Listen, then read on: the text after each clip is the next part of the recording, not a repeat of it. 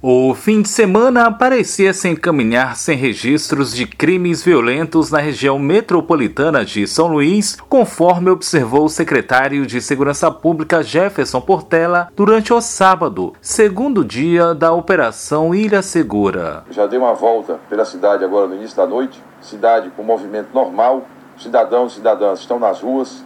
Hoje é um final de semana, sábado de lazer. As pessoas estão transitando normalmente, pude comprovar isso pessoalmente circulando agora pela cidade. Contudo, nesse domingo, o homicídio acabou mudando o cenário. O crime se somou aos da virada de quinta para sexta-feira da semana passada, quando pelo menos nove mortes violentas foram registradas na Grande Ilha. De acordo com informações da Secretaria de Segurança, o assassinato acontecido na praia do Calhau, na litorânea, trata-se de um suspeito de ser líder de facção no bairro Vicente Fialho. João Francisco Araújo Moraes, de 27 anos, havia assumido o controle da área há pouco tempo, fato que não teria agradado aos integrantes do grupo rival. A polícia agiu rápido e prendeu em flagrante nove envolvidos na briga de facções. Depois, mais dois, totalizando 11 prisões de envolvidos. Foram apreendidas ainda quatro armas que estavam em posse dos suspeitos. A polícia segue na busca de identificar outros envolvidos. Houve ainda outro homicídio registrado na noite desse domingo na região do Maiobão. Vitor Lopes Brito, de 28 anos de idade,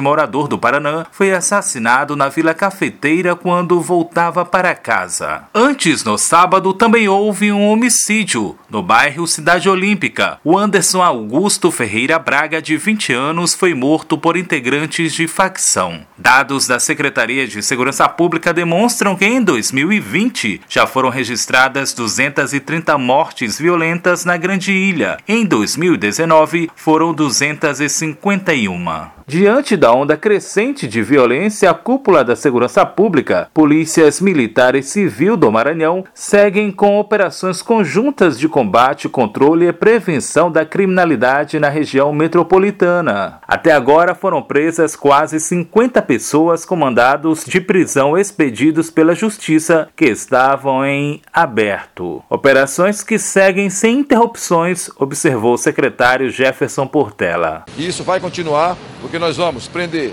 cumprindo mandados, cumprindo mandado de busca, revistando e autuando quem se encontra na posse de objetos ilícitos, drogas ou armas. Essa operação segue até o amanhecer do dia e em seguida tem um rodízio de trabalho sem interrupção na ação de proteção da cidadania da região metropolitana. Trabalhos contínuos, compostos por um contingente de 680 policiais, 110 viaturas e cerca de 80 motocicletas, efetivo das forças de segurança atuando nas ruas dos bairros da Grande Ilha e que, de acordo com o comandante-geral da Polícia Militar, Coronel Pedro Ribeiro, realiza abordagem às pessoas, transporte coletivo, demais veículos e estabelecimentos comerciais. Nas abordagens a transporte coletivo, nas incursões dos bairros, policiais estão em vans, em viaturas, a cavalo, em motocicletas e a população já, já sentiu a percepção, já tem a percepção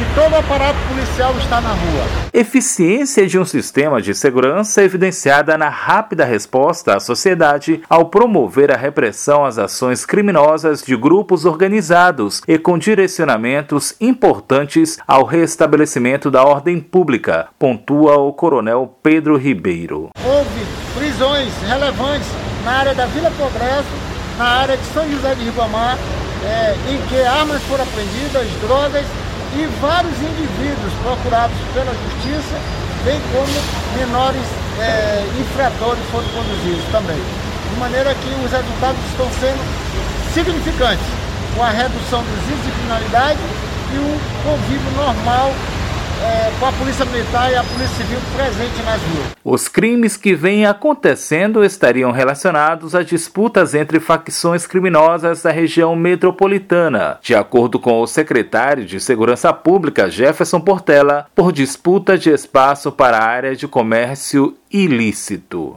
Eles disputam uma violência para um, um objetivo. O primeiro deles, estabelecer área de comércio para drogas ilícitas, tráfico de drogas. E, fora isso, os que não são chefes também cometem outros crimes. O grande chefe está preocupado ali com o dinheiro da venda de drogas. Os subalternos praticam assaltos e outros crimes e outros atos de violência. Isso vale para todas as facções. Da Rádio Universidade FM do Maranhão, em São Luís, Borges Júnior.